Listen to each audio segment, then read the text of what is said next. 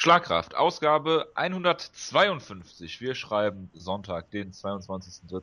Sind zusammengekommen diesmal in kleiner Runde und haben uns gedacht, weil wir euch diesmal haben, letztes Mal haben warten lassen, bis zum äh, Donnerstag oder Freitag, bis die Show kam. Machen wir es heute am Sonntag und fassen uns auch relativ kurz, werden wir wahrscheinlich eh nicht schaffen.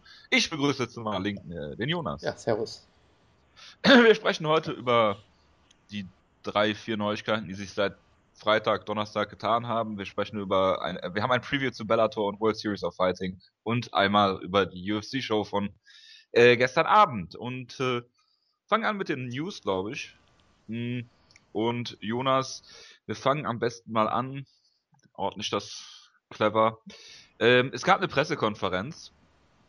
Ich glaube, es war einmal zu Aldo es gab die Aldo gegen McGregor Pressekonferenz. Es gab auch noch eine äh, Correa gegen Rousey. War das das gleiche das Event? Das war das gleiche Event, ja. Okay, und hier auf meinem Zettel steht, ich soll dich darauf ansprechen. Ja, das äh, ist der Teil, den du nicht vorlesen musst eigentlich, aber egal. ach so, ähm, ach so. Ähm, dann machen wir das nochmal spontan. Jonas, es war eine Pressekonferenz diese Woche. Ja, es zu Aldo und McGregor. Ach so, ja, tut mir leid. Und äh, ich bin mir sicher, du hast die gesehen und wolltest da was zu sagen. Das, da hast du zufällig mit recht. Ich habe die sogar gesehen. Das ist äh, sehr überraschend, dass du das weißt. Und ich wollte da kurz was zu sagen. Nee, also ja, es ist ja nicht nur ähm, eine einzelne Pressekonferenz. Es ist ja die, wie heißt es, UFC World Tour? Oder irgendwie sowas. Ich weiß, die hatten sich ja, da irgendwie so einen schicken, schicken Namen zu überlegt. Ähm, wo sie jetzt äh, eine riesen Pressetour machen. Sie haben jetzt in, äh, in Brasilien äh, eine Pressekonferenz gemacht. Ich glaube, morgen gibt es schon die nächste.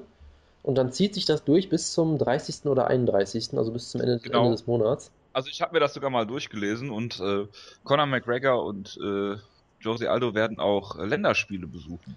Fußballländerspiele. Genau, sie werden offizielle Gäste sein. Das heißt, äh, die UFC hat ihnen, ihnen ein Ticket gekauft, jeweils vermutlich. Und die sitzen dann da einfach rum. Genau, sehr repräsentativ. Ich glaube, bei Aldo ist es ein Freundschaftsspiel von Brasilien und bei McGregor genau, ist es sogar ein so EM-Quali oder irgendwie sowas. Kann sein, ja, ist sogar deutsche Gruppe, oder? Ne? Das mag sein, aber es ist auf jeden Fall nicht gegen Deutschland. Das ist irgendein so Quali-Spiel. So. wäre ja noch schöner gegen Deutschland, wenn dann, wenn dann da sitzt mit Manuel Schad zusammen. Das wäre natürlich hervorragend, ja. Würde ich mal vermuten. Aber gut, du wolltest was zu PK sagen. Nee, also es ist halt eine interessante Idee natürlich. Sie wollen den Kampf sehr groß promoten. Sie haben in Brasilien angefangen. Sie machen dann Sie machen auf jeden Fall Boston. Ich glaube, sie machen noch Los Angeles und noch einen anderen Termin in den Vereinigten Staaten und hören dann in Irland natürlich auf. Und die Idee ist natürlich dahinter, ähm, dass du einfach mal zeigst, es gibt irgendwie verrückte irische Fans, es gibt verrückte brasilianische Fans und irgendwie alle sind heiß drauf und wir wollen diesen Kampf allen schmackhaft machen. Deshalb hat man natürlich nicht nur äh, den Journalisten der Presse vor Ort das Mikrofon in die Hand gegeben, sondern auch wieder den Fans. Das haben sie ja vorher schon mal gemacht. Das gab es schon irgendwie ich glaube sogar vor dem Siva-Kampf gab es das auch schon mal, dass die einfach äh, McGregor für eine Pressekonferenz nach Brasilien geschifft ge gefahren haben.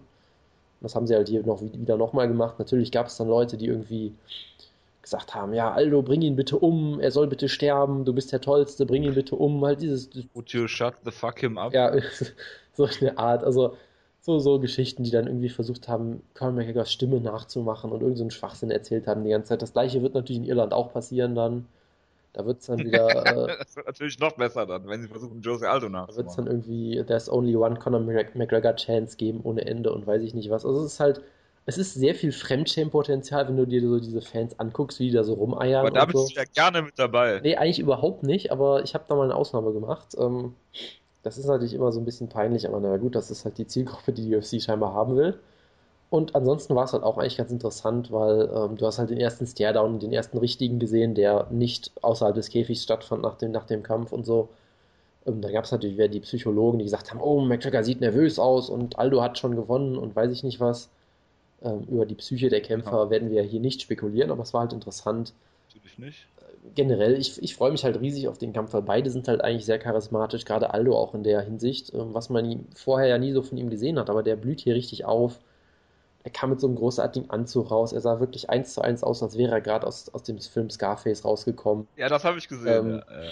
Hat, hat direkt ihn. Direkt einen Stinkefinger. Genau, das war auch großartig. Und, äh, Aber sie machen das besser als Johnson und John Jones, oder?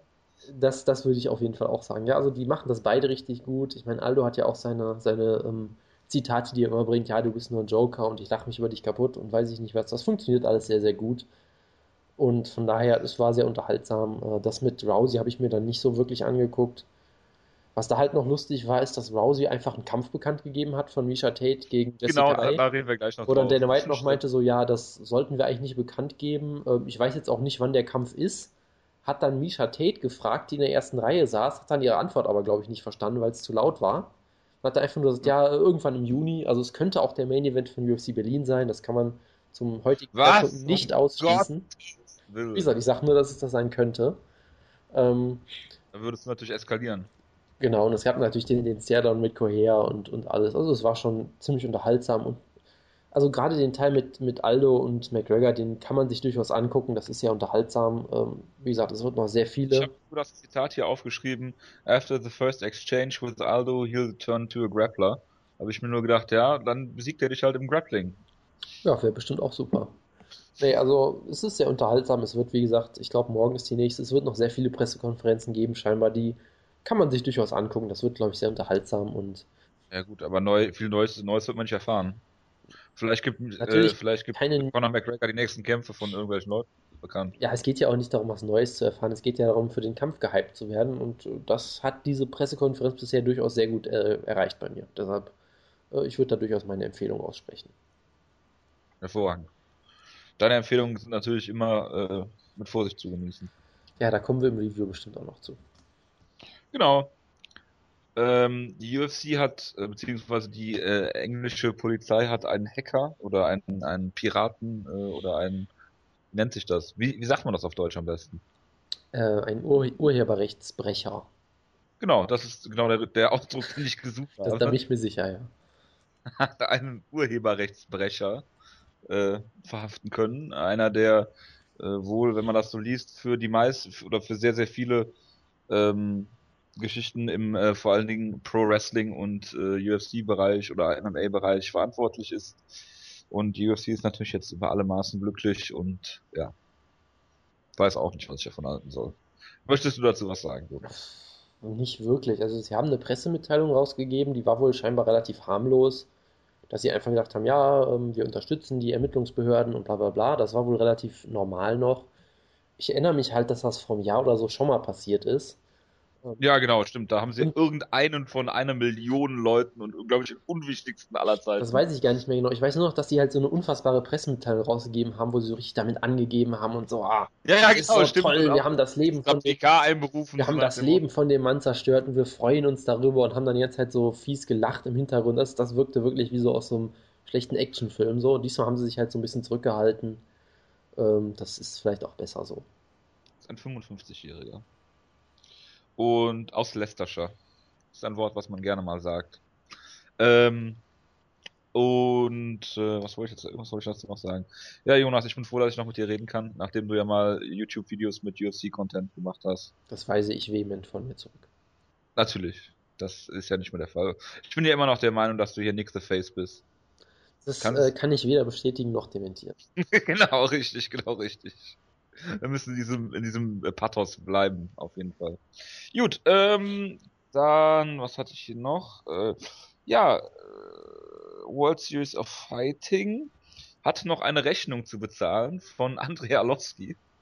Habe ich bei Bloody Elbow gelesen. Und zwar irgendwas über 780 Dollar oder sowas. Äh, für, äh, weiß ich nicht, gebrochener Kiefer oder was zu behandeln oder irgendwie so eine Geschichte. Ich wusste gar nicht, dass äh, World Series of Fighting überhaupt Arztrechnungen bezahlt. Vielleicht ist das auch gar nicht der Fall und Andrei Arlovski macht das. Das einzig, also das wirklich Lustige daran ist, ähm, dass er, also man muss sich das Bild dieser Rechnung mal angucken, weil er hat da sehr professionell, anstatt Photoshop zu benutzen, einfach ein äh, geklapptes Stück Papier über seine Rechnung, äh, über seine, über seine Anschrift geklebt auf der Rechnung. Das sieht sehr, sehr cool aus. Ja, also wirklich. Immer, immerhin hat er seine Adresse verdeckt. Das ist ja schon mal. Im Gegensatz zu die Alvarez. Ne? ja, also ist doch schon mal was. Aber irgendwer meinte, dass man auch aufgrund der zu sehenden Informationen das feststellen könnte, wo er wohnt. Tja. Ich habe es jetzt nicht ausprobiert, deshalb kann ich dazu leider nichts sagen. Ja, dann haben wir noch. Was ist der größte Fight, den die UFC booken kann, Jonas? Es gab irgendwo eine Umfrage, ich weiß jetzt nicht, inwiefern die repräsentativ ist, ähm, dazu, dass viele Fans gesagt haben, Kane gegen John Jones wäre der größte Kampf. Oder ist es vielleicht Rousey gegen Cyborg? was sagst du dazu? Es ist natürlich, Spontan. wie ich immer sage, es ist natürlich Ronda Rousey gegen Conor McGregor, aber das wird natürlich nicht passieren. Nee, ähm, ja, keine Ahnung. Also ich weiß halt nicht, ob Cain Velasquez wirklich so ein Star ist, wie man sich das vielleicht erhoffen würde. Und vor allem, es ist halt nicht der größte Kampf, den die UFC bucken könnte, weil Kane würde sich vorher verletzen und der Kampf würde nicht stattfinden. Also, ja, es ist, es ist echt schwierig aktuell. Also es gibt halt nicht so diesen klaren Nummer 1 Superfight, wie es ihn früher mit GSP gegen Anderson zum Beispiel immer gab. Also von ja. daher, John Jones müsste schon beteiligt sein, würde ich tippen, weil er ist schon ein relativ großer Star. Gegen Brock Lesnar. Ja, vermutlich sogar wirklich gegen Brock Lesnar oder ich weiß nicht, vielleicht auch gegen Chris Whiteman oder so. Ich habe wirklich keine Ahnung. Also ich glaube schon, ja, dass. Aber Whiteman ist ja auch kein Star. Ja, richtig. Also, ich weiß nicht. Also, Kane Velasquez Heavyweight, ich glaube, dieser Heavyweight-Titel sagt immer noch viel aus. Auch wenn Kane jetzt selber nicht unbedingt ein Star ist, glaube ich, aber vermutlich wäre es dann doch irgendwie Jones gegen Kane, weil du musst ja zwei Leute finden, die auch von der Gewichtsklasse irgendwie zueinander passen. So, von daher vermutlich sogar der Kampf. Ja, es gibt halt, es gibt halt, wie du schon gesagt hast, nicht diese zwei klaren Leute, die du so aufbauen könntest. Ja. Ich meine, ja. Ist auf jeden Fall schwierig, aber mal gucken, ob das, vielleicht kommt das ja. Jones will ja hochgehen. Aber du, du kann, wie kannst du das Kane noch zum Star machen? Bei Fox, also bei Fox gekämpft hat, hat er einfach äh, äh, bei der ersten Fox-Show gegen JDS klar verloren. Ja, und wurde danach von Dana White unter den Bus geworfen. On air. Ja, genau. Was auch sehr schön war. Obwohl er halt irgendwie, äh, obwohl beide halt äh, mehr oder weniger verletzt waren. Ähm, und es halt diesen nächsten Schlag aufs Ohr gab, also sehr hervorragend. Dann hast du äh, dann ist er dauernd verletzt, dann demontiert er zweimal JDS und alle denken ja, dass JDS nicht mehr so gut ist, gerade jetzt wegen Steeple in dem Kampf sah er ja auch nicht wirklich gut aus. Äh, dann hat er zweimal Bigfoot Silver besiegt, also irgendwie ist das auch äh, einmal der Division an sich geschuldet und äh, sein Verletzungspech, ne? Also mal abwarten, mal abwarten. So, was habe ich hier noch auf meinem Newszettel stehen? Ja. Ähm, kommen wir zu den Kampfankündigungen. Ähm, Misha Tate gegen Jessica Ai haben wir gerade schon gesagt. Und ähm, Shogun gegen Little Knock wurde jetzt auf der Card bekannt gegeben. Die werden auf jeden Fall gegeneinander kämpfen. Das ist jetzt definitiv bestätigt. Und Shogun überlebt, legt aber auch schon den nächsten Schritt, was immer sehr gut ist bei Shogun, weil ähm, er überlegt, ins Middleweight zu gehen. Das wird alle seine Probleme lösen. Jonas, du hast das lange gefordert, dass er ins Middleweight hab ich, geht. Habe hab ich das? Das würde ja alle seine Probleme. Ja, natürlich. So, äh, ja, dann bin ich natürlich sehr zufrieden mit dieser Entscheidung, nachdem ich das scheinbar jahrelang gefordert habe. Ist mir jetzt ja, neu, aber hey. Mal, Shogun gegen Luke Rockhold, das ist ein toller Kampf. Ich finde es halt einfach nur toll, dass Misha Tate jetzt wieder einen Kampf vom, vom Title Shot entfernt ist. Das finde ich halt auch schon so großartig. Und ich meine, du kannst ja. schwer sagen, dass sie es nicht verdient hätte, wenn sie sowohl Sarah McMahon als auch äh, Jessica Eye besiegt. Das ist ja das Tolle daran irgendwie. Ja, natürlich, aber das ist ja ist halt der Division geschuldet. Die müssen halt Cyborg gegen gegen äh, Cyborg gegen Rousey machen. Sonst ja, hast müssen, du halt nur Carano. Müssen sie halt eben nicht, würde ich behaupten. Das können wir ja vielleicht. Holly Holm oder was? Es reicht ja scheinbar Batch Correa zu nehmen einfach. Über die Match-Ankündigung müssen wir auch noch reden. Ja, ja. bitte. Ich habe gerade schon genamedroppt. Ja, UFC 190, 1. August in Rio de Janeiro. Deshalb war es natürlich bei dieser Pressekonferenz auch dabei. Sie geben Batch Correa jetzt wirklich einen Title Shot. Und das ist für mich so der Moment, wo ich mir angucke, okay, sie brauchen Cyborg, glaube ich, einfach nicht mehr aktuell, glaube ich. Oder denken, dass sie sie nicht brauchen, weil sie haben sich jetzt gedacht, hey, Rousey hat gegen Ketzingano, die den Shot verdient hat, die aber auch keiner kennt, äh, hat sie super, eine super Buy-Rate gezogen mit einer katastrophalen Card im Prinzip. Ähm, Wie ist die Buy-Rate denn? Ich weiß, die letzte Schätzung war irgendwas mit 600.000, dachte ich, oder 500.000 oder irgendwie sowas. Ich guck mal eben nach, ja. Was halt, was halt schon verdammt gut ist für so eine Show. Äh, und deshalb denken sie vielleicht jetzt auch einfach, okay, wir brauchen jetzt nicht unbedingt Rousey gegen Cyborg, es reicht auch, wenn wir Rousey einfach gegen irgendwen stellen. Und Betch Correa hat halt drei Vorteile. Sie ist aus Brasilien, das heißt, du kannst den Kampf da einfach auch stattfinden lassen und dann möglicherweise erfolgreich unfassbar werden. ungefährlich. Genau, sie ist überhaupt keine Bedrohung.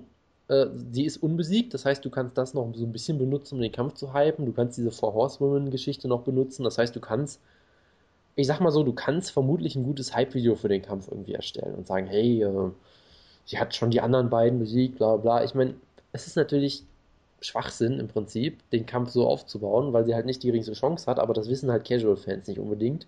Oder es ist ihnen einfach egal und sie wollen nur Rousey sehen. Deshalb, deshalb das, das lässt für mich halt so den Schluss zu, dass sie Cyborg aktuell eigentlich nicht brauchen, weil es reicht scheinbar aktuell einfach Rousey gegen Y zu stellen. Der ist dann vollkommen egal gegen wen.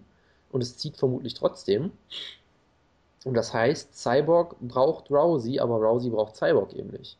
Weil ohne Rousey gammelt Cyborg halt weiter auf Fight Pass rum und Rousey macht weiter große Pay-Per-Views und verdient äh, sich ordentlich was. Von daher. Ja gut, sie schützen, natürlich schützen sie sie noch, ne? Das ist ja ganz klar. Aber die Frage ist, wenn das, was Sutke letzte Woche behauptet oder äh, vor einigen Tagen behauptet hat, dass sie wirklich ähm, Rousey im äh, MSG haben wollen, wenn das dann funktioniert, gegen Cyborg, warum nicht? Ja gut, ist halt ist halt ein Gerücht, da kann ich jetzt natürlich auch nichts zu sagen. Also wie gesagt. Na, es sind alles Gerüchte. Ja, ich meine nur, die, dieser Kampf bedeutet für mich halt schon so, okay, sie brauchen Cyborg jetzt nicht unbedingt. Es wäre natürlich trotzdem vielleicht schön, wenn es klappen würde. Das Problem ist halt, ähm, Rousey hat halt, Rousey hat es halt in der Hand und sie kann die Bedingungen diktieren und sie wird jetzt sagen, ich gehe nicht für dich extra im Gewicht hoch und Cyborg kann das Gewicht Nö, nicht schaffen klar. und deshalb wird es nicht klappen, ganz einfach. Also das ist echt so ein Kampf, das glaube ich halt, wenn ich den Kampf sehe und vorher wirklich nicht mehr. Nee, nee, klar. Das äh, steht außer Frage. Und ich meine, rein sportlich ist halt, ist es halt ein Witz. Ich meine, Betchko Her hat sich diesen Titelkampf verdient, indem sie Shayna Baszler ausgenockt hat, die ja auch bei der Show gekämpft hat, die wir gleich noch reviewen. Und das ist jetzt kein so großes Kunststück, die auszunocken, glaube ich. sie hat dafür sieben Minuten gebraucht ungefähr. Sie hat mit Jessamine Duke, äh, ich weiß nicht, ob der Kampf unbedingt eng war, aber sie hat den Kampf halt per Decision gewonnen.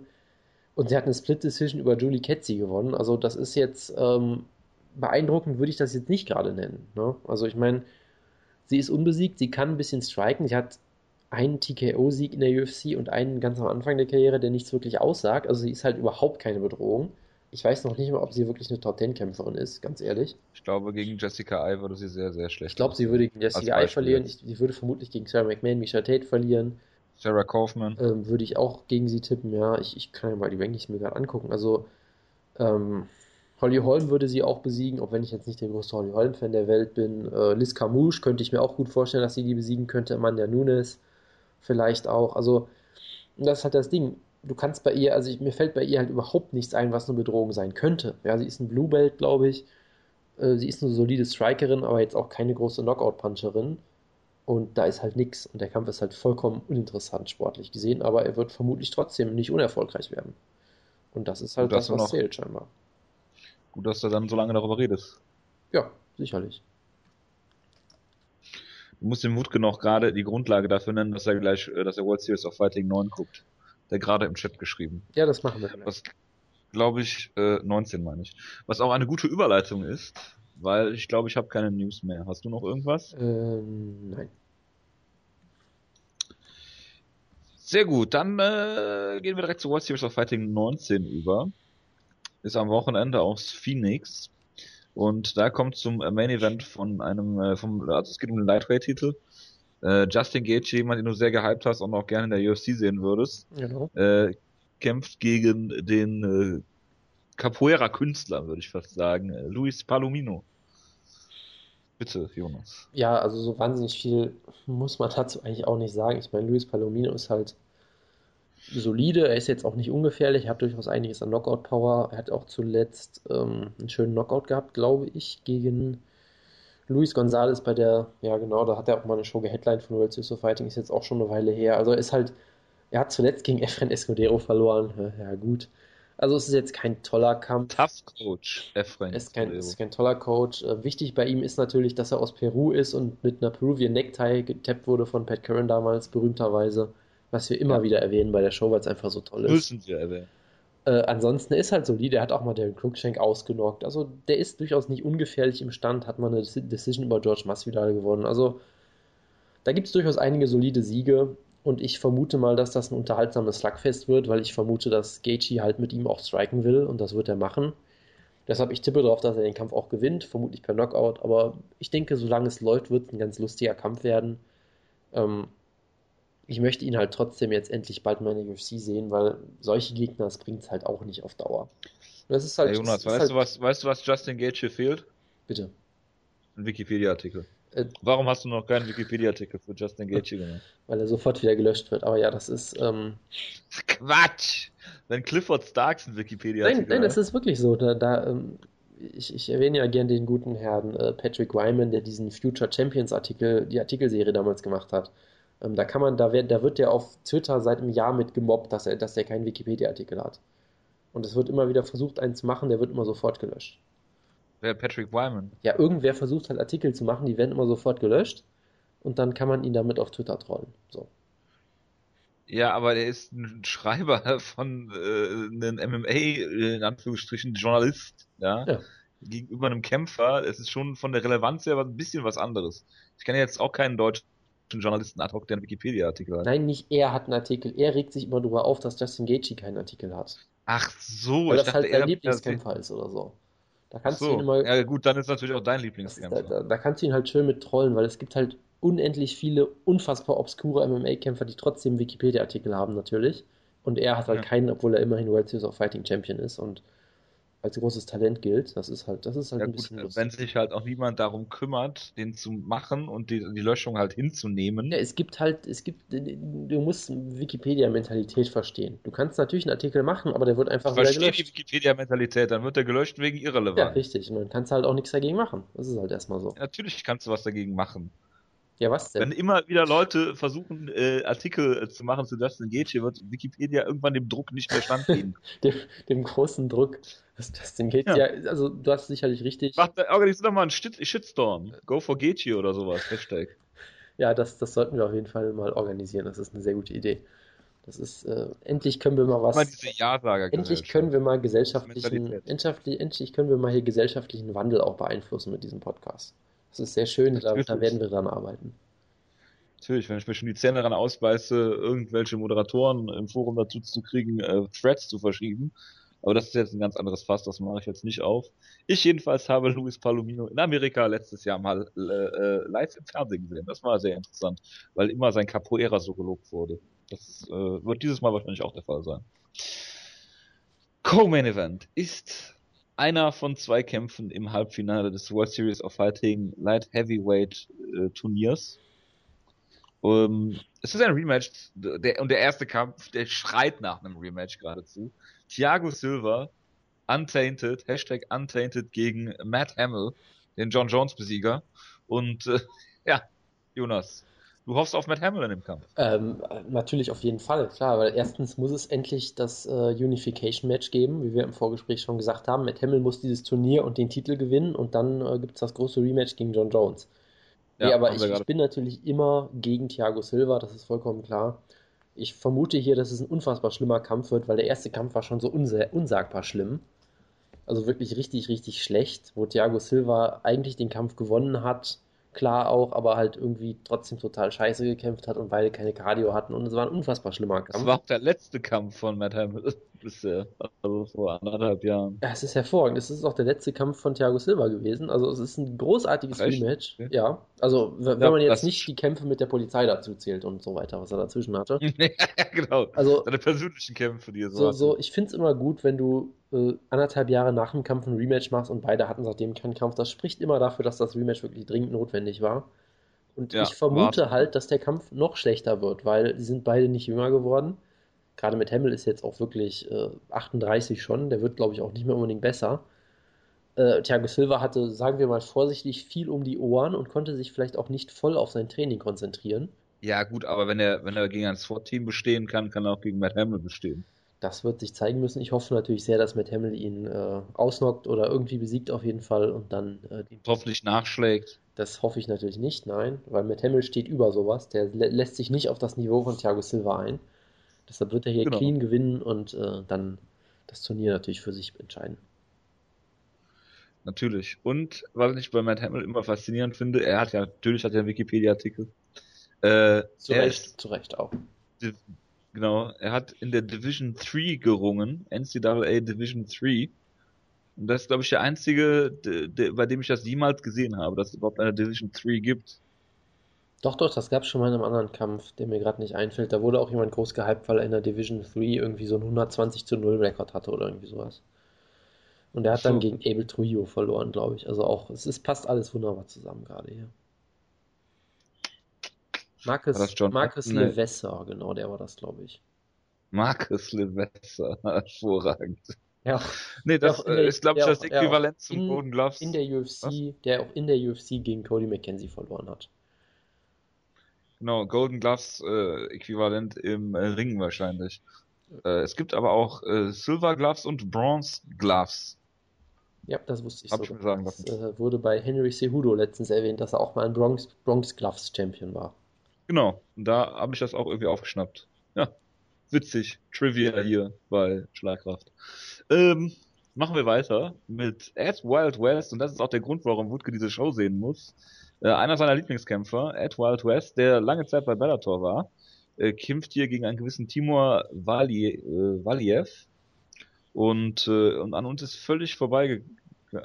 Ah, okay. Ähm, dass, dass er nicht mehr bei Bellator ist. Er hat außerhalb von Bellator einen Kampf verloren Anfang letzten Jahres und dann gegen Mike Richman und scheint nicht mehr bei Bellator zu sein. Oder ich wüsste jetzt nicht, dass da so ein Austausch stattfindet. Das wäre würde mich, das würde mich wundern, ja.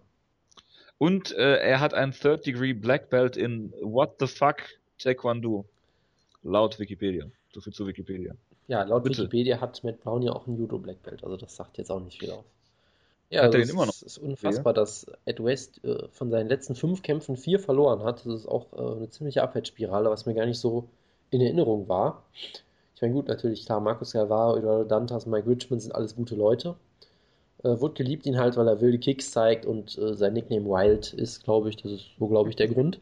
Ich habe das nie so ganz, ich habe es nie so ganz verstanden, aber ist halt ein unterhaltsamer Kämpfer. Ah, Lieblingskämpfer, die wir nicht so ganz verstehen, kommen da, wir gleich Da kommen wir auf jeden Fall gleich noch zu. Ja, da, ja. genau, du erklärst uns gleich, weil, warum, ähm, warum Gilbert Burns sein Lieblingskämpfer ist. ja, genau. Gilbert Burns ist doch nicht bei Bellator. Ja, aber wir haben ja gleich noch ein Review. Das passt doch alles. Ach so, ja, ja, gut. Ich gucke gerade mal, ob einer meiner Lieblingskämpfer, aber erzähl ruhig mal was. Nee, oder war das? Das jetzt? war alles, das war mal Woodkes Metier. Ich fand Ed Wild West immer ganz lustig, aber viel mehr muss ich da auch nicht zu sagen. Ich meine übrigens nicht Godofredo Pepe, ne? Nee, ich weiß schon, wen du meinst. Danke. Okay, gut. Nur so. Ja, ja äh, einige Namen, die man hier noch nennen muss, sind Clifford Sykes und Jake Hume. Natürlich nicht. Muss man das. Sondern äh, Benny und Joe Madrid kämpfen. Überhaupt die, die, Main, die Prelims. Die bekannten, äh, die bekannten, vor, äh, ja, die bekannten Madrid-Brüder. Ne? genau, die Madrid-Brüder. Äh, dann äh, der Rest der Karte, also es liest sich sehr, sehr illuster. Äh, Randy Steinke zum Beispiel, der Bruder von Ulf Steinke. Äh, Dan Huber, ja, jemand, der Israel mit Vornamen heißt. Der Rest klingt irgendwie nach New Yorker Mafia. Also es ist sehr, sehr interessant. Erik Regen ist dabei. Also äh, hervorragend. Also Rashid Evans fehlt eigentlich nur noch auf der Karte. Ja, absolut. Gut. Machen wir mal weiter mit äh, Bellator. Und äh, es gibt den Titelkampf im Bantamweight im äh, Main Event. Äh, Joe Warren, unser äh, Lieblingskämpfer von Bellator, äh, kämpft gegen Marcus Galvao, der sich, äh, der gegen äh, Dudu Dantas verloren hat und danach drei Siege in Serie hatte. Einen bei Shoot to Brazil, wo schon mal Leute sterben beim Weightcutten. Und äh, gegen Tom McKenna und Thomas Vasquez, was mir jetzt alles überhaupt nicht sagt und Wikipedia auch nicht, weil die keinen Wikipedia-Artikel haben. Ähm, hat auch schon einen Sieg über Edward West zum Beispiel gefeiert, um mal da eine hervorragende Überleitung zu bringen. Und, ja, äh, und wenn, wenn, ja, also, gegen Joe, wenn, äh, Joe, wenn wir ganz Joe. ehrlich sind, hat er auch schon einen Sieg über Joe Warren, weil die haben ja schon mal im April 2011 gekämpft. Das war bei einer großartigen Show, die, glaube ich, in der Wüste stattgefunden hat. Das müsste, glaube ich, die Show gewesen Yuma, sein. Arizona. Wo, glaube ich, alle bei der Show einfach zusammengebrochen sind irgendwann. Ähm, und es gab auch dieses großartige Joe Warren Deal with It GIF, was, glaube ich, auch von der Show kommt.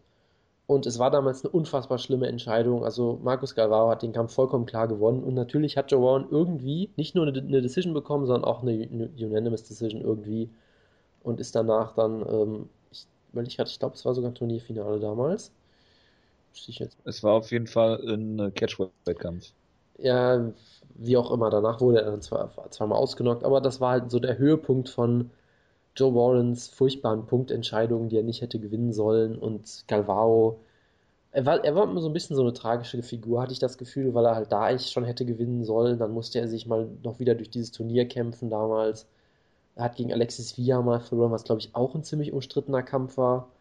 Ähm, hat dann am Ende endlich ein Turnier gewonnen, musste dann gegen seinen Kumpel und Trainingspartner Eduardo Dantas kämpfen, was glaube ich auch für beide kein, keine schöne Gele äh, Angelegenheit war wurde da brutal ausgenockt und hat sich jetzt wieder nach oben gekämpft. Wobei auch das, glaube ich, vor allem daran liegt, dass sich, hat sich nicht Dudu Dantas verletzt oder irgendwie sowas? Nee, Mike, Mike, nee, nee, sorry, Mike. Der Gegner hat, Mike Richmond genau, Mike, Rich, Mike Richmond hat sich verletzt und jetzt ist er halt irgendwie über Umwege wieder im Titelkampf hier und das ist gar nicht so ein interessanter Kampf. Galvao ist vor allem ein sehr, sehr guter Grappler, ist, glaube ich, World Champion mal gewesen. Strikt aber trotzdem ganz gerne und auch nicht ganz schlecht. Also halt gegen Top-Leute wie Dantas äh, geht es nicht gut. Also allgemein ist er schon ein ziemlich guter Striker eigentlich auch. Kann eigentlich alles relativ gut. Ja, und Joe Warren ist halt diese sehr absurde Figur. Anders kann man es, glaube ich, echt nicht mehr sagen. Also natürlich Weltklasse-Ringer. Ähm, hat halt lange eine Phase, wo er immer Kämpfe gewonnen hat, wo alle Leute immer dachten, die hat er nicht gewonnen. Hat hervorragende Spin-Kicks. Gegen, gegen Kit Yamamoto, damals der Kampf war, glaube ich, auch umstritten. Gegen ähm, Patricio Pitbull hat er damals auch eine sehr umstrittene Decision gewonnen. Dann hat er Joe Soto mal ausgenockt, den UFC Title Challenger.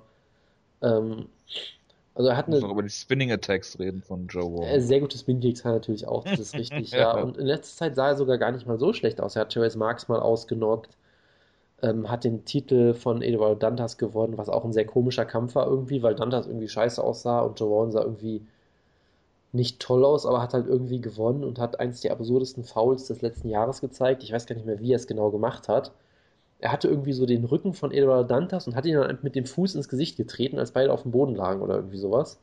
Mit, mit der Hacke oder also es war ein vollkommen absurdes Foul und irgendwie gab es damals halt auch Kontroversen, weil Leute gesagt haben, wenn du ihm dafür einen Punkt abziehst, ist der Kampf ein Draw.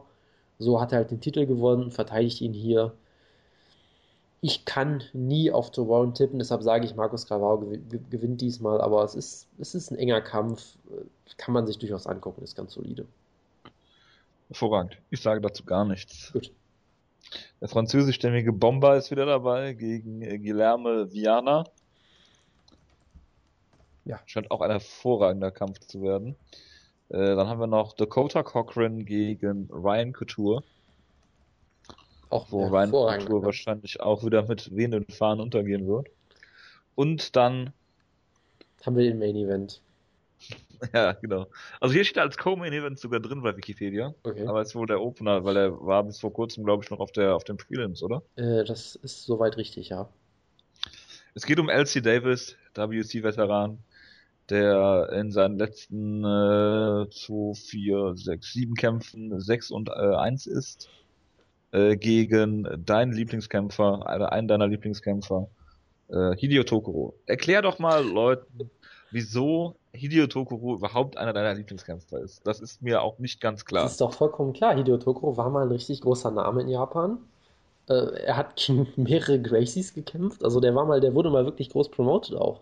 Das kann man sich heutzutage gar nicht mehr vorstellen. Natürlich ähm, nicht. Das letzte Mal, ja. Er hat es immer geschafft, einen positiven Kampfrekord zu haben, bis heute. Das ist richtig. Nur knapp, aber er hat es geschafft. Und er wird es auch noch, genau. er wird's auch noch nach diesem Kampf haben. Das ist un, un, ohne Zweifel so. Es ist sein 62. MMA-Kampf. Außer er verliert aus irgendeinem Grund sechsmal gegen LC Davis in einer Nacht. Das möchte ich auch nicht ausschließen, aber ich würde es eher für unwahrscheinlich halten. Äh, er kämpft ja. halt, wie gesagt, schon seit Ewigkeiten, hätte seine Karriere, glaube ich, schon vor langer Zeit eigentlich beenden sollen, vermutlich. Und er ist ein sehr unterhaltsamer Kämpfer. Sein großes Vorbild ist Volkan. Er ist also Pro-Wrestling-Fan im Prinzip. Und du merkst halt auch, sein großes Ziel scheint immer zu sein, unterhaltsame Kämpfe zu haben. Auch so ein bisschen diese Kazushi Sakuraba-Mentalität. Quasi das Wichtigste ist, dass die Leute Spaß haben und ob ich jetzt gewinne oder verliere, ist nur das Zweitwichtigste. Was natürlich für einen MMA-Kämpfer eine relativ beschissene Mentalität ist, weil dann verlierst du Vor halt. Vor allen Dingen bei zwölf Knockout-Niederlagen. Ja, das ist ein großes Problem, das ist vollkommen richtig. Ähm, ist ein sehr unterhaltsamer Grappler, wunderbar. Jetzt kein klassischer Top-Grappler oder sowas in der Art, aber er lebt halt davon, dass er wilde Scrambles versucht, dass er aus jeder denkbaren Situation Submissions versucht, dass er sehr un unkontrollierbar am Boden ist, dass er sehr innovativ ist, dass er sehr absurde Submissions versucht und so weiter und so fort.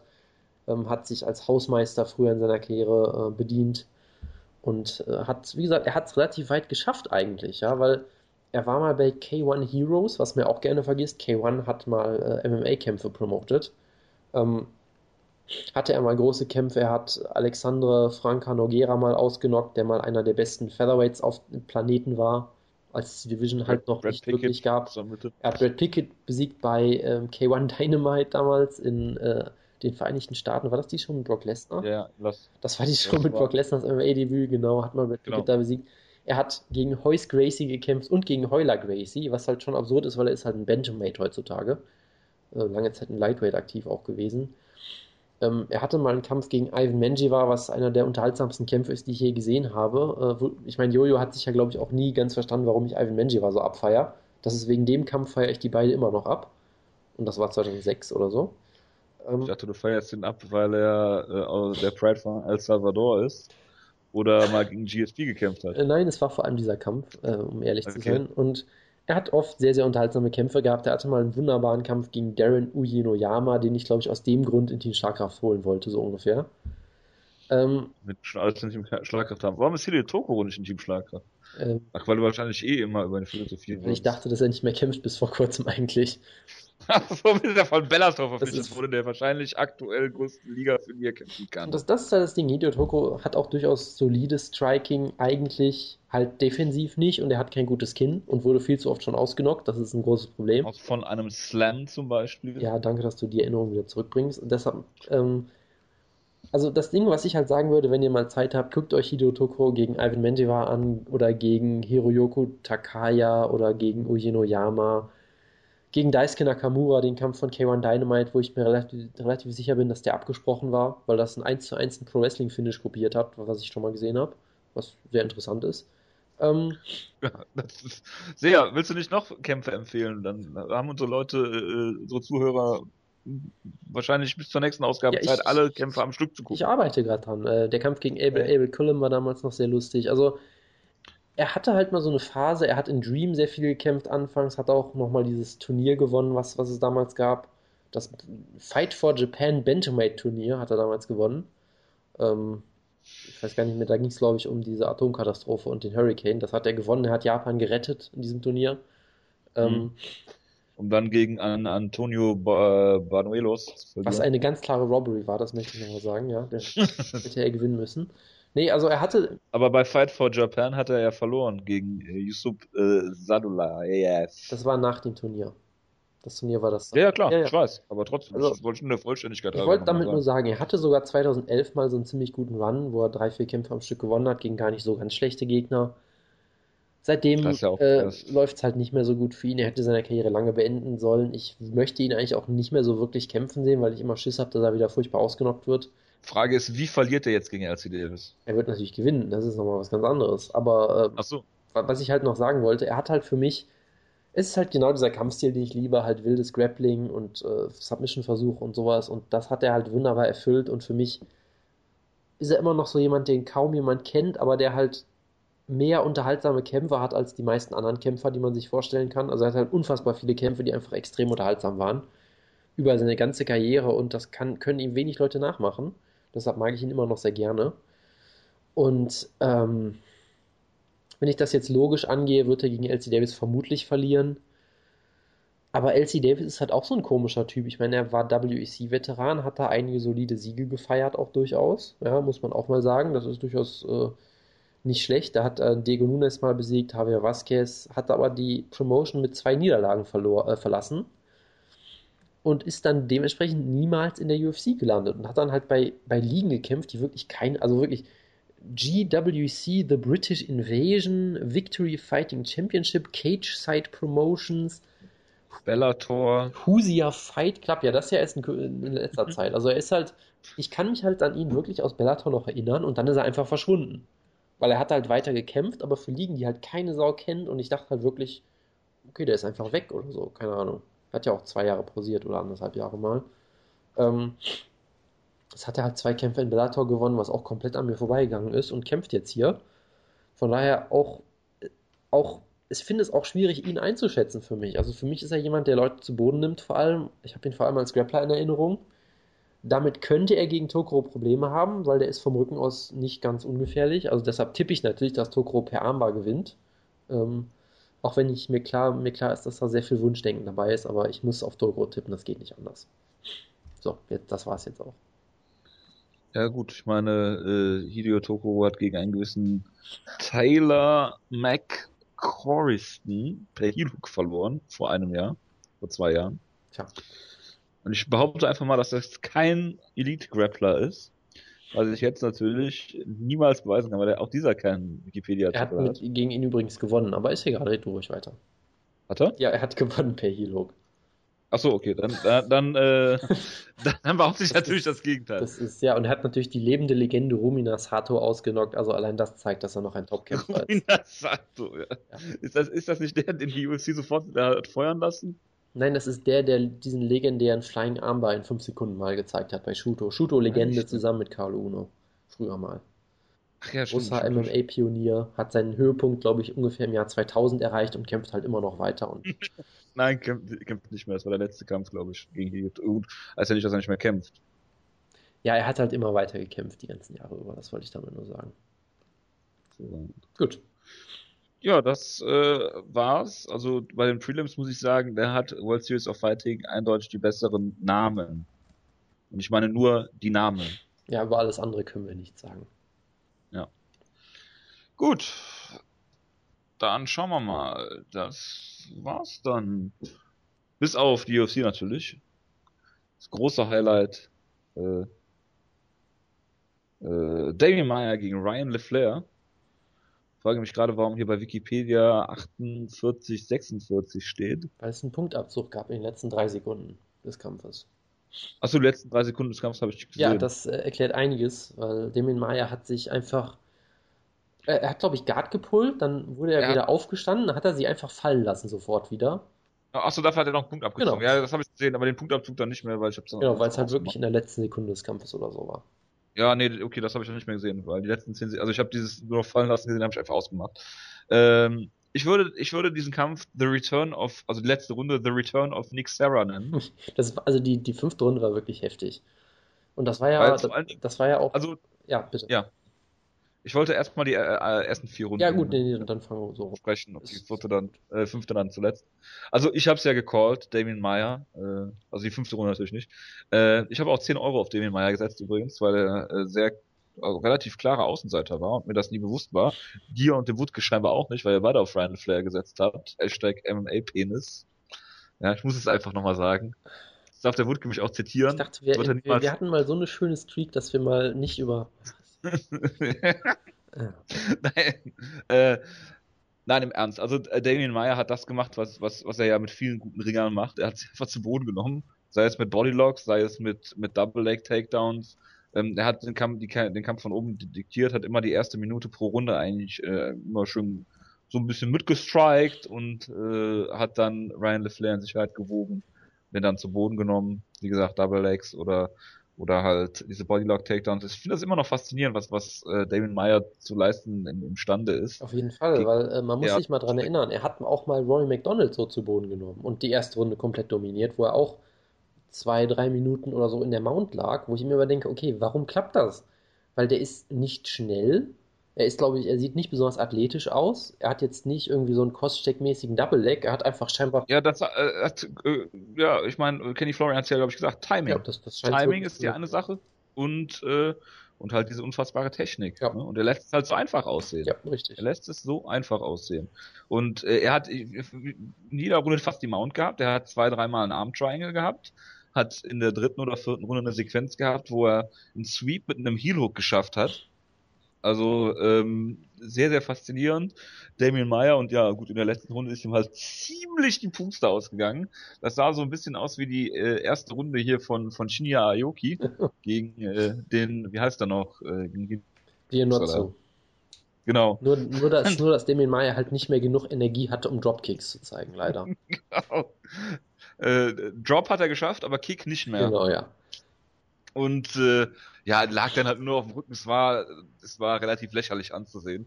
Also ungefähr, ich kann es auch nochmal mit Damien Meyer gegen Anderson Silva vergleichen. Äh, Im Stand halt mit Anderson Silva als demjenigen, der halt nichts gemacht hat, nur halt noch ein bisschen anders. Äh, aber äh, ja, klar, also Ryan LeFlair ist jetzt ziemlich deklassiert worden. Ich habe mir auch vor dem Kampf eigentlich schon gedacht, äh, wenn sie Ryan LeFlair hypen wollen, wieso stellen sie ihn dann gegen Damien Meyer? Weil das kann einem im Prinzip nur schlecht für ihn ausgehen. Und ich sollte recht behalten. Und äh, ja gut, die letzte Runde ist eine Schande, es hat niemand gesehen, deswegen ist Damien Meyer wieder auf dem Weg zum Title Shot. Ja, also ich habe mich ja äh, ein bisschen in die Nesseln gesetzt hier. Ich habe auf Final Flair getippt, äh, weil ich halt dachte, dass das, was hier in der fünften Runde passiert, schon früher passiert.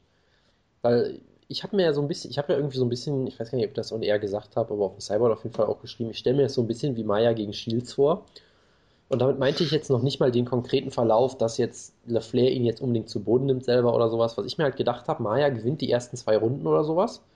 Relativ klar, mountet ihn, kann ihn aber nicht finishen und dann kommt LeFlair halt in den Kampf zurück und ich dachte halt wirklich, dass dieser Moment kommt, als er diesen Takedown äh, gegen Maya geholt hat und dann on top war, dachte ich, okay, die Runde gewinnt er jetzt und danach hat Maya keine Puste mehr. Dann hat Maya ihn halt wunderbar mit diesem Leglock gesweept und dann war es das halt auch. Ähm, ich habe halt gedacht, gerade weil Maya halt jetzt eine Weile auch nicht mehr aktiv war und immer älter wird und so, dass seine Cardio, die öfter schon ein Problem war für ihn, dass die jetzt noch schlechter wird. Gerade in fünf Runden. Genau, und deshalb dachte ich halt, ähm, Flair ist bekannt dafür eigentlich, dass er ein hohes Tempo geht und gute Cardio hat. Und ich dachte halt, er kann auch ein paar Takedowns dann stoppen im Laufe der Zeit äh, und dann im Stand mehr machen und die dann halt zermürben und so halt einfach drei von fünf Runden gewinnen. Und ich lag falsch. Also ich fand es wirklich beeindruckend, wie die Cardio von Damien Maya so von 50 auf 0 runterging in einem einzigen Augenblick so ungefähr. Ja, weil ich meine. Bei der vierten Runde sah er ja auch noch relativ gut genau, aus. Genau, in der vierten Runde hat er auch den Takedown geholt, das war alles kein großes Problem. Und dann scheinbar gab es irgendwie einen Moment, wo er, ich weiß gar nicht, es wurde glaube ich ein Takedown abgewehrt und er musste wieder aufstehen danach, glaube ich. Genau, und dann das sah, sah das wirklich sehr, so aus wie, wie ein 90-Jähriger mit schwerer Arthritis, der dann aufstehen muss. Und ich dachte, was ist denn jetzt los? Und er hatte auf einen Schlag, war er tot eigentlich. Und dann hat LeFlair halt noch alles versucht. Das Problem ist halt, er ist halt im Stand kein Finisher. Er ist halt, wirkt halt so ein bisschen wie so ein Pointfighter fast schon. Das heißt, er hat dann noch mal ein bisschen Druck gemacht, aber es war halt dann für ihn natürlich auch schwierig, weil wenn du zu viel machst, was er ja auch gesehen hat, dann wirst du halt doch wieder zu Boden genommen, egal wie müde Maya ist. Wenn du nur oft genug in ihn reinrennst, dann wirst du halt doch zu Boden genommen. Von daher, ja, in der fünften Runde war das schon ziemlich peinlich, was Maya da gemacht hat, muss man sagen. Aber er hat den Kampf halt am Ende noch geschaukelt und nach Hause geholt und das ist ja das Wichtigste. Ähm und ich habe hier halt LeFlair irgendwie, ich war halt enttäuscht, weil er wurde halt relativ einfach zu Boden genommen. Wie gesagt, das liegt halt scheinbar wirklich daran, dass Maya hervorragendes Timing hat und gute Takedowns allgemein. Und das Problem ist halt, wenn Maya dich zu Boden nimmt, dann kommst du nicht mehr hoch. Ja, also du kannst seine Submissions verteidigen, das haben jetzt viele Leute schon geschafft. Ich meine, Maya submittet relativ selten Leute noch, äh, was sicherlich natürlich daran liegt, dass alle genau darauf trainieren, diese Submissions abzuwehren, aber du kannst ihn nicht, du kannst ihn nicht sweepen oder sowas. Kannst ihn nicht abschütteln. Genau. Und das heißt, wenn er dich einmal zu Boden nimmt, hast du die Runde verloren. Punkt. Vor allen Dingen, der äh, lag ja lange Zeit, er hatte ja die Butterfly Guard und hat ihn sogar hochgehoben trotzdem nicht, trotzdem nicht losbekommen. Ne? Genau, und er hat, also, er hat ja auch wirklich viel versucht vom Rücken aus. Kannst ja nicht mal sagen, dass er irgendwas falsch gemacht hätte. Er hat ja alles versucht, aber es hat einfach nicht gereicht. Genau. Und das Problem war dann halt, dass er dann ab der, ich glaube ab der dritten Runde vor allem, aber ab der zweiten auch schon halt im Stand auch nichts mehr auf die Reihe gekriegt hat, weil er halt offenbar äh, ja so eingeschüchtert war, dass er halt sagt, ich muss jetzt aufpassen, dass ich nicht wieder in Takedown renne und dann halt im Stand im Prinzip nichts mehr gemacht hat. Und das Problem ist halt natürlich, eigentlich musst du das Gegenteil machen. Du musst Maya im Stand äh, ordentlich angehen, damit er halt, äh, damit er halt nicht einfach so seine Takedowns holen kann. Weil das war halt das Problem, dass LeFlair halt im Stand nicht die geringste Bedrohung war, sich dann noch weiter zurückgehalten hat aus Angst vor Takedowns und dann konnte Maya halt erst recht machen, was er will. Also von daher in der Hinsicht war es enttäuschend von LeFlair, aber Maya ist immer noch verdammt guter Gegner, ziemlich unangenehm natürlich vom Stil her und wie gesagt, du kannst die Submission vielleicht verhindern, aber wenn er dich zu Boden nimmt, ist es halt vorbei mit der Runde und das kannst du halt vergessen dann. Und dementsprechend hat er das sehr gut gemacht und äh, durchaus eine beeindruckende Leistung, ohne jetzt natürlich irgendwie überragend auszusehen, weil die letzte Runde wird dir natürlich dann irgendwie doch im Kopf stecken bleiben und äh, das ist, äh, ich sag mal, das war nicht schön, was man da gesehen hat. Von daher ist das natürlich trotzdem irgendwie nicht jetzt ein überragender Sieg von ihm, aber ja, unterm Strich, die Siegesserie von Flair ist jetzt erstmal vorbei, aber ja, gut, was willst du machen, ne? So, so läuft's halt und jetzt muss er sich halt. Von daher, vielleicht ist das ja auch was Gutes für ihn, dass er jetzt halt sehen muss, dass er ein paar taktische Fehler gemacht hat und daran jetzt arbeiten kann und dann stärker zurückkommt. Von daher, ich glaube immer noch, dass er ein ziemlich guter Kämpfer ist. Er muss sich da jetzt auch nicht für schämen. Ich meine, von dem in Mai auf dem Boden kontrolliert zu werden, es ist alles keine Schande. Von daher, äh, Mund abputzen und weitermachen. Natürlich, natürlich. Gut, kommen wir zum Co-Main Event. Eric Silver gegen Josh Koscheck, lieber Jonas. Ja, du hast es, glaube ich, perfekt gecallt, oder?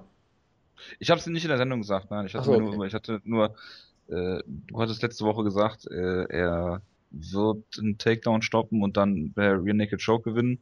Ich habe dann zu einem Kollegen einfach diese Woche mal gesagt, äh, äh, es könnte ja sein, dass, äh, also wenn er einen Takedown stoppt, weil er äh, Koscheck angeschlagen hat, er dann einfach eine Guillotine holt, weil Koscheck da einfach denkt, scheiß drauf und macht dann. Und so ist dann ja gekommen. Ja, und im Prinzip genau das gleiche Finish wie gegen Ellenberger auch. Koscheck versucht einen Takedown am Käfig und jemand schnappt sich seinen Kopf im Prinzip und das war's dann. Also hat jetzt scheinbar auch nicht viel aus dem Sieg gelernt, äh, aus der Niederlage da gelernt. Und ansonsten, ähm, ja, er hat ja schon einige, einige harte Treffer ähm, eingesteckt durchaus. Ich war halt überrascht, dass er eigentlich relativ aggressiv aussah. Also für mich sah er wirklich so aus, als wollte er durchaus den Sieg und wollte durchaus sich einen Kampf liefern hier. Wohingegen gegen Ellenberger sah es halt oft so aus, als wollte er überall anders als im Käfig sein und hat, hat dann halt komplett auf Defensive geschaltet und sich im Auge rumgepult. Von daher, er war relativ aggressiv, aber er ist halt nicht mehr so gut. Ne? Er kann diese Takedown scheinbar nicht mehr so wirklich zeigen und im Stand gegen Eric Silva, wo Kostik jetzt auch ziemlich angeschlagen ist im Laufe der Jahre, es konnte halt nicht wirklich gut gehen. Von daher, ich bin halt wie gesagt froh, dass er nicht ausgenockt wurde, sondern nur submitted und ja, es lief ungefähr so wie erwartet. Gut, Leonardo Santos gegen Tony Martin habe ich nicht gesehen. Ich hoffe, du auch nicht. Äh, nein, es gab einen schönen Judo-Wurf, den ich gesehen habe, aber sonst äh, nichts. Amanda Nunes hat Shanna Baszler äh, per Leckkick TKO besiegt. Moment mal, wir müssen ja noch über Gilbert Burns gegen Alex Oliveira reden, also bitte. Das kam noch da nach, so, oder? Äh, keine Ahnung, ich habe jetzt hier die Reihenfolge. Ja, okay, dann. Dann red von mir aus über Baszler erstmal. Ja, Nunes hat äh, sie mehrfach hart im Stand getroffen. Äh, sie hat nichts gemacht. Es zwei, drei Leckkicks schon gezeigt. Der dritte, vierte, fünfte Leckkick hat dann ist äh, Shayna Baszler einfach zusammengebrochen. Dann hat sie mehrfach auf den Rücken geschlagen und der Kampf war vorbei. Ja, also ich fand es ja schon toll, dass Shayna Baszler mit so gigantischen Knieschonern rauskam. Und damit war genau. dann schon klar, äh, okay, Leckkicks. Ja, was, was auch sonst. Ne? Und das hat dann auch wunderbar geklappt. Es gab ja vorher noch so, einen, so einen Frontkick zum Körper, wo dann auch Shayna Baszler komplett äh, die Luft weggeblieben ist, glaube ich. Sie konnte es nicht wirklich verstecken, ist dann nur noch rückwärts gelaufen. Sie wurde, glaube ich, wirklich mit jedem einzigen Strike gezeigt, äh, getroffen. Also es sah wirklich aus, als hätte Nunes einfach 100% ihrer Strikes gelandet und Baszler irgendwie null oder so. Ja, und dann gab es halt einen Leckkick-TKO, dann hat Nunes einfach immer weiter auf sie eingeschlagen, auch wenn der Ref sie wegziehen wollte und es war irgendwie jedem egal, hatte ich das Gefühl. Was auch genau. sehr, sehr absurd war, weil ziemlich dreckiges Finish. Ja, und dann, äh, ich weiß nicht, es gab halt so einen lustigen ähm, Bloody Elbow Post. Da gibt es ja immer irgendwie die Winners und Losers oder irgendwie sowas. Wo dann halt ein Flyweight auf der Fight Press, äh, Fight Pass Portion des, Kampf, des, des, des Events äh, gerügt wurde, weil er auf einen bewusstlosen Gegner eingeschlagen hat. Also er hat einen Schlag gelandet, der Gegner war offensichtlich ausgenockt und er ist trotzdem noch hingerannt und hat ihm eine mitgegeben. Dafür ja. wurde er sehr kritisiert. Ich halte es ja auch für unnötig, aber es ist nicht illegal, weil der Ref halt zu spät da war. Dafür wurde er sehr gerügt, wohingegen Amanda Nunes äh, komplett nicht, äh, das wurde nicht darauf eingegangen, dass sie einfach weiter auf Basler eingeschlagen hat, als der Ref sie wegziehen wollte. Was, ähm, ich sag mal, vollkommen dreckig und fies ist und wofür man eigentlich Leute feuern müsste, aber es scheint halt keinen zu interessieren. Genau, warum auch nicht. So, jetzt kannst du über Gilbert Burns gegen Alex Oliveira reden. Ja, ganz kurz nur. Gilbert Burns äh, ist sehr groß gehyptes Talent, was dann die ersten Runden total scheiße aussah und den Kampf verloren hat, erstmal. Und dann hat er ein großes Comeback gezeigt, hat eine späte Armbar geschafft. Äh, war ein schönes Finish. Und das Wichtige ist jetzt aber nicht das, sondern äh, wie er das gemacht hat. Und ich habe eben nicht, äh, ich habe eben durchaus absichtlich gesagt, dass Gilbert Burns sein Lieblingskämpfer ist. Weil er Aha. hat das eingeleitet, er war in der Mount, war dann am Käfig, wurde weggeschubst und ist dann wunderbar aus der Mount in eine Omoplata gewechselt und hat dann aus der Omoplata am Ende später eine Armbar mehr oder weniger gemacht und damit den Kampf dann gewonnen. Das fand ich sehr schön. Hervorragend. Guter Mann. Ja. Ja, und jetzt musst du leider was über Godofredo Pepe gegen Andrew Tachifili erzählen. Um, ähm, ich weiß nicht, habe ich das on air gesagt, dass ich tippe, er gewinnt per Flying Knee Triangle, wo er ihn gleichzeitig, ja, das hast du on air, wo er ihn gleichzeitig submitted und ausnockt, was natürlich ein kompletter ja, Witz perfekt war. Gecallt, ja. Und ich habe natürlich auch auf Fili getippt. Ernst gemeint, aber dann zeigt Pepe einfach am Käfig einen Flying Triangle braucht dann ungefähr drei Minuten, um den Triangle ja. äh, zu konfigurieren, richtig, sodass er dann tappt und gewinnt am Ende. Also das war es war relativ großartig und ich habe es ja schon gesagt, Godofredo Pepe ist bei weitem kein perfekter Kämpfer, er hat ziemlich viele Schwächen auch, aber er ist offensiv sehr begabt und wenn er einen Kampf gewinnt, dann eigentlich immer spektakulär und das hat sich hier auch wieder, ähm, wieder mal bewiesen. Ja, Glückwunsch dazu. Dankeschön. Ich werde dazu nichts, ich werde dazu nichts mehr sagen. Ja, du, denk dran, du hast ein Monster erschaffen, Jojo. Ja, du und deine Hater-Kommentare haben jetzt für diesen Flying Triangle gesorgt. Und ich musste mich jetzt sofort daran erinnern, dass ich den in die Endliste reinschreibe, weil genau, ich dich damit noch länger aus, aufziehen muss, natürlich. Bitte, bitte. Kommen wir zu den Prelims. Und da hatten wir Francisco Trinaldo gegen Akbar Ariola als unseren äh, Serientäterkampf auch. Und ihr habt, glaube ich, beide auf Akbar Ariola getippt, nachdem Wutke sich noch umentschieden hat. Ich habe nur, nur wegen dem Namen auf ihn getippt. Mir war eigentlich schon klar, dass er vermutlich verliert. Äh, dass er vermutlich verliert, aber ist, ist egal. Ja. Ja, Ronaldo, der äh, mehrfache Brazilian Kickboxing Champion und auch von so angekündigter von äh, Bruce Buffer. Ich glaube, der hat äh, mittlerweile nicht nur die UFC-Titel, sondern auch irgendwelche anderen Titel, die er damit einfließen lässt. Das ist mir so noch nie aufgefallen.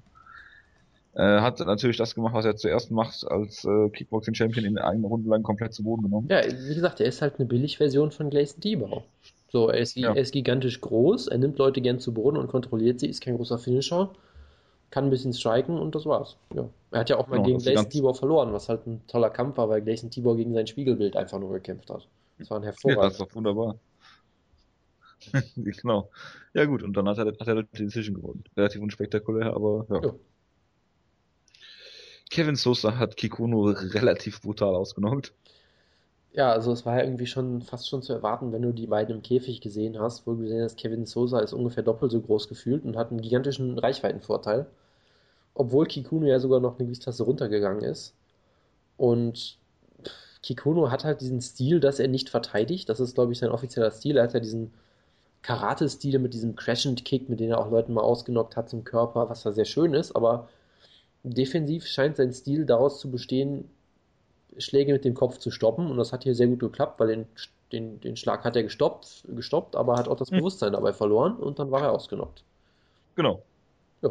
Also sehr brutaler Knockout. Auf jeden Fall, ja. Also hat auch keinen Schlag gezeigt, glaube ich, der angekommen ist. Bei weitem nicht, aber ja, so ist das halt. Dann hatten wir den Leandro Silva gegen Judo Kampf, bei dem mich der Wutke gespoilert hat, während ich den Kampf geguckt habe. Der dir, der, dir, der dir weiter nicht glaubt, dass, er, dass du diesen Kampf wirklich gucken wolltest. Ja, ich habe mit zehnminütiger Verspätung geguckt und äh, Wutke hat dann, hat dann gesagt, ja, dass Judo halt beschissen wurde. Und er ist auch ziemlich klar beschissen worden, weil ähm, Leandro Silva hatte eine Guillotine, auf der Judorba lag auf der falschen Seite, ähm, hat das gemacht, was man halt macht, wenn man eine Submission verteidigt, nicht überhastet, sondern ganz ruhig geblieben. Dann hat der Ref irgendwann die Armprobe gemacht, oder hat er das überhaupt? Er hat auf jeden Fall geguckt und hat den Kampf er hat beendet. Den Arm, Leandro Silva hat gefeiert. Er hat den Arm angefasst und dann den Kampf gestoppt, während der Gegner selber die Guillotine losgelassen hat. Weil er gemerkt hat, das bringt hier nichts. Und währenddessen wurde der Kampf einfach gestoppt. Das ist großartig. Ja ja, also es gibt auch schon wilde Verschwörungstheorien, dass der Ref angeblich ein, ein Trainingspartner von Silva sei, was bisher, glaube ich, unbelegt ist, aber es gibt halt irgendwie Fotos, wo beide zusammen nebeneinander stehen. Das ist dann scheinbar ein Beweis dafür. Keine Ahnung. Ja. Ähm, man weiß halt, dass er unfassbar schlecht ist. Es gab einen Kampf, ähm, ich weiß gar nicht mehr welcher, es war einer von den Fight Press Prelims, wo er viel zu spät eingeschritten ist. Wo jemand ja, äh, getappt hat und dann Ennig auch gesagt hat, ja, da ist der Tap und er hat es halt nicht gesehen und der Gegner musste immer weiter und immer weiter tappen. Hier hat er einfach den Kampf äh, aufgegeben, äh, abgebrochen, obwohl halt Judoba noch nicht mal in der Submission drin war, weil das war keine Submission. Das war im Prinzip ein Haltegriff, ein der ein bisschen wehtut, ja. vermutlich auf dem Nacken. Ähm, das hat Dominic Cruz ja auch gesagt im, im Studio irgendwie. Äh, wenn wir sowas im Training machen, ja, das zieht so ein bisschen im Nacken, aber das ist keine Submission, was der da gemacht hat. Und dann wurde der Kampf einfach abgebrochen. Also ich weiß halt wirklich nicht, ob ich jetzt an diese Verschwörungstheorien glauben will, weiß ich nicht. Es gab halt auch diese tollen Szenen nach dem Kampf, wo ähm, der gute Leandro Silva dann groß erklärt hat, was das für eine tolle Submission war und ich habe auch gemerkt, dass er getappt hat und dass er, dass er äh, erschlafft ist und so, wo er dann von der gesammelten Crowd einfach ausgebuht wurde, weil er so ein Scheißer ist und das äh, nicht noch nicht mal zugeben kann. In Brasilien. Genau, sogar. und dann hat Judo am Ende noch Szenenapplaus gekriegt, weil er den äh, das relativ ähm, ja, relativ gut weggesteckt hat und gesagt, ja, danke für die Fans, ich gebe euch natürlich ein Rematch, wenn ihr wollt, bla bla. Der hat das also noch relativ gut, äh, gelöst. Gut gelöst, auch wenn ihm halt es war halt eine vollkommen absurde Szene. Es, war, es, wurde, es wurde schon von Leuten gesagt, dass das irgendwie der inkompetenteste Ref der UFC-Geschichte war. Das kann durchaus sein, weil, wie gesagt, es war halt keine Submission und er hat ganz offensichtlich nicht getappt und war ganz offensichtlich nicht bewusstlos. Also, ich meine, sowas gibt es ja ab und an mal. Ich weiß noch, das gab es noch mit, äh, war das Matt Wyman und McDensick oder so. Ja, genau. Wo das wirklich auch ein richtiger Guillotine-Choke war und du irgendwie das Gesicht von McDensick nicht wirklich sehen konntest und weiß ich nicht was. Das war da auch nicht wirklich gut. Aber es war wenigstens eine Submission, die auch zu einem Tap-Out hätte führen können. In dem Fall hätte halt einfach nichts passieren können, weil du kannst davon, glaube ich, nicht bewusstlos werden in der Position. Weil es halt keine Submission ist eigentlich. Und es war schon extrem inkompetent. Der Ref wird hoffentlich nie wieder bei der UFC antreten oder hoffentlich auch nie wieder woanders. Und ja. Genau. Ja. viel mehr kann ich dazu jetzt auch nicht sagen. Also es war jetzt nicht mal im Eifer des Gefechts oder unklare Situation, er hätte es ganz klar entscheiden können und ja, falsch. Pech gehabt, Drew Dober kriegt auf jeden Fall seine Siegesprämie, habe ich gelesen. Ja. ja, bei solchen Sachen So. ist die UFC ja immer relativ kulant. Ja, äh, zu Recht auch. Leonardo Mafra gegen Kane äh, Carrizosa, habe ich nicht gesehen. Du hoffentlich auch nicht. Äh, nein. Gut, dann äh, Christos Riagos gegen äh, Jorge de Oliveira. Gab es einen, einen Rear Naked Choke, wo der äh, gute Jorge de Oliveira ungefähr drei Millionen Mal getappt hat. So muss Ja. das sein. Ja, auch der gleiche Ref wie Joe Dover da, ne? Also hat's gerade ja schon gesagt. Ähm, und dann gab's halt diesen brutalen Knockout von Freddy Serrano gegen Bentley Siler. Vor allen Dingen sind das Trainingspartner, glaube ich, wenn ich das richtig verstanden habe. Scheint viel Power zu haben. Ich habe nur den, den K.O. gesehen und äh, ja, hat nachgeschlagen. Einmal. Ja, wie gesagt, was, was auch keine Sache war- ist, die ich gut finde. Weil in dem Fall, Nein, also ich meine, er wurde halt von diesem Uppercut getroffen und es, du hast halt wirklich das Licht einfach ausgeschaltet und der Typ war komplett weg. Ähm, Du hast es gesehen, ob du das im Eifer Ja. des Gefechts jetzt mitkriegst, weiß ich Genau, nicht. ich, ich kann es halt nicht nachvollziehen, weil ich hoffentlich nie in der Situation bin, dass ich jemanden ausnocke, weil wenn, dann komme ich vermutlich in den Knast dafür, weil ich nicht glaube, dass ich mal professioneller Kämpfer werde. Ähm, von daher, es ist schwer zu beurteilen mit Adrenalin und weiß ich nicht was. Ich finde es halt immer blöd, weil es gibt halt Leute, die das lassen. Lyoto Machida hat das mehrmals schon gezeigt, dass er das nicht machen muss. Von daher, manche Leute Mhm. können diesen Impuls scheinbar unterdrücken.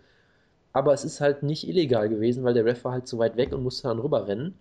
Und in der Zeit hat er halt einen Schlag noch reingekriegt. Von daher, ja, also ich finde es nicht schön, aber ich habe mich halt im Jahre der, im Laufe der Jahre irgendwie dran gewöhnt, was vielleicht auch nicht schön ist, weil man da vielleicht auch nicht So unbedingt. abgestumpft. Ja, das ist halt auch nicht unbedingt schön, wenn man darüber abstumpft, aber ja, was willst du machen? So ist es halt. Und so war's auch. Wir konkludieren diese Ausgabe damit. Die Show kommt heute on, also Sonntag. Ich wünsche euch einen guten Start in die Woche und wir hören uns nächste Woche wieder Ja, klingt gut.